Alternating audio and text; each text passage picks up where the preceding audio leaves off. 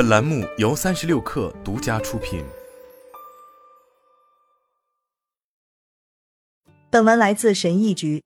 大多数人都能够制定出一些计划，或者是想到要去采取某种行为，但是却缺乏足够的动力或者是有效的力量把它坚持下来。本文提供设定目标和实现目标的策略，帮助你更好对实现目标，摆脱想到做不到的状态。本文来自编译。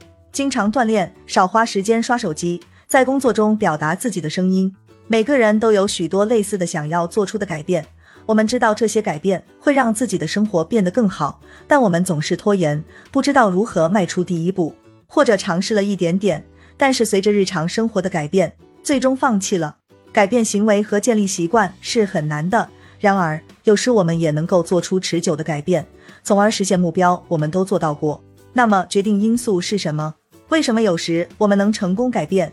如何提高下次成功的机会？诀窍在于设定的目标。以及如何在日常生活中追求这些目标，说起来可能显而易见，但第一步是决定你想要什么。你是否想要改变自己的健康、财务状况、人际关系或个人生活？许多人不愿为积极的改变而努力，因为他们不知道该追求什么样的目标，或者不相信自己有能力实现这些目标。但是其实目标不需要多么巨大，不需要是彻底改变生活的壮举，一些小小的行为，比如每天和朋友聊十分钟。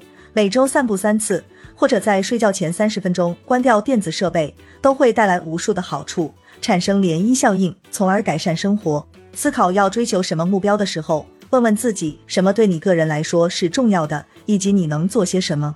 定下目标是第一步，写下来或者向其他人描述这个目标，是加强你对目标承诺的一个步骤。如果目标令人生畏，把它分解成小块。让小目标更具体化、可衡量和可管理，变成可以实际完成的目标。思考目标时，也要记住背后更宽泛的目的或动机是你自己想要的东西，还是别人或社会迫使你去追逐的东西。这种压力可能是持续的，所以如果你的目标缺乏个人意义，就有可能陷入一个循环，试图实现越来越多的目标，但无法感到满足。另一方面，如果你的目标是有个人意义的，那就会更容易坚持。更有可能实现。有了目标之后，如何在日常生活中去实现它？人们普遍认为需要的是意志力。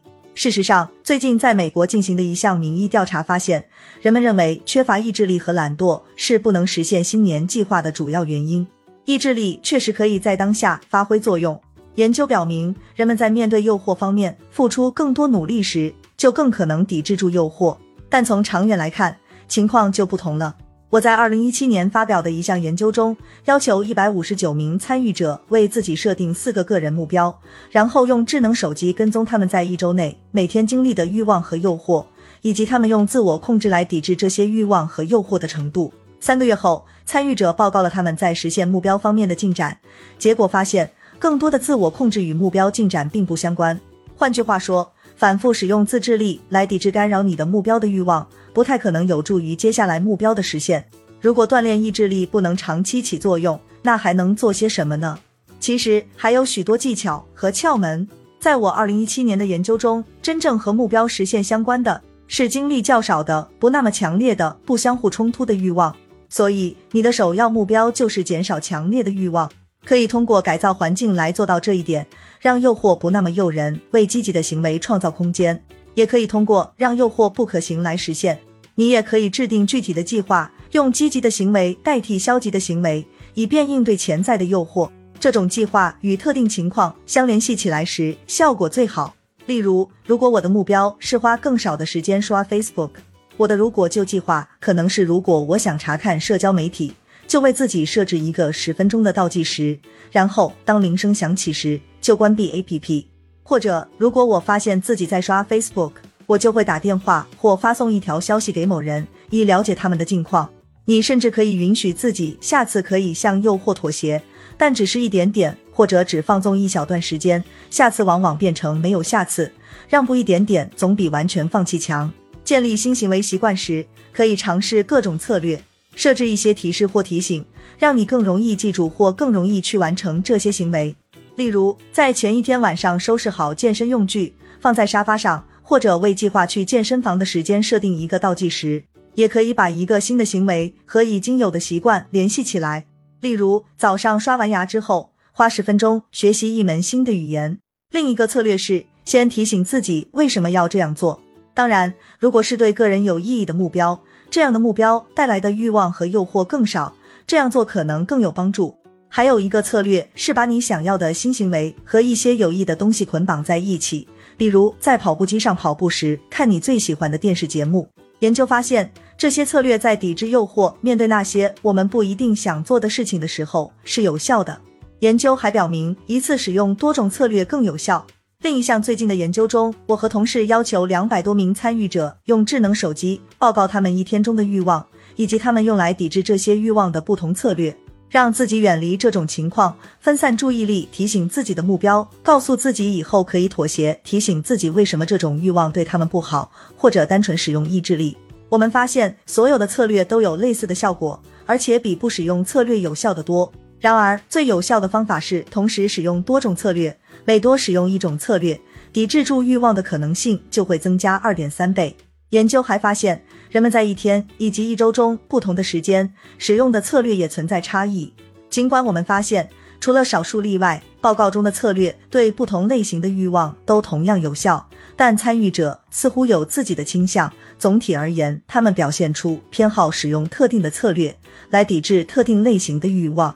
例如，用来抵制睡眠欲望的策略不会被用来抵制对食物或饮料的欲望。这是否意味着使用哪种策略并不重要？不一定。一种情况下对一个人有效的方法，可能对另一个人不起作用。这一点在调节情绪方面已经得到了证明，在调节欲望方面也可能是正确的。事实上，研究表明，可变性和灵活性在自我控制方面特别有效。既然很多策略都是有效的，而且应该保持灵活性，那么如何知道应该使用哪些策略，以及什么时候使用？事实证明，最好的方法可能就是你已经在使用的方法。我的同事最近发表了一项研究，他们告诉一组参与者一些专家认可的省钱策略，同时让另一组参与者使用自己曾用过的有效的省钱策略。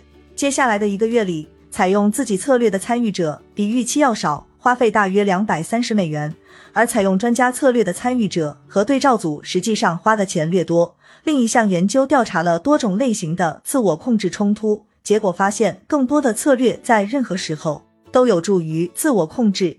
总之，这些结果表明，建立一个验证过的对你有效的策略工具箱，回顾这些策略可以帮助你进行自我控制。所以，为了做出积极的改变。应该定期为自己设定目标，不必等到明年。在不同的情况下，使用对你有用的技巧和窍门，尝试几种不同的方法。如果其中一些不起作用也没关系。掌握更多的策略或工具箱，意味着在特定情况下更有可能找到适合你的方法，并且记住，拥有所有这些技巧和窍门比单靠意志力更好。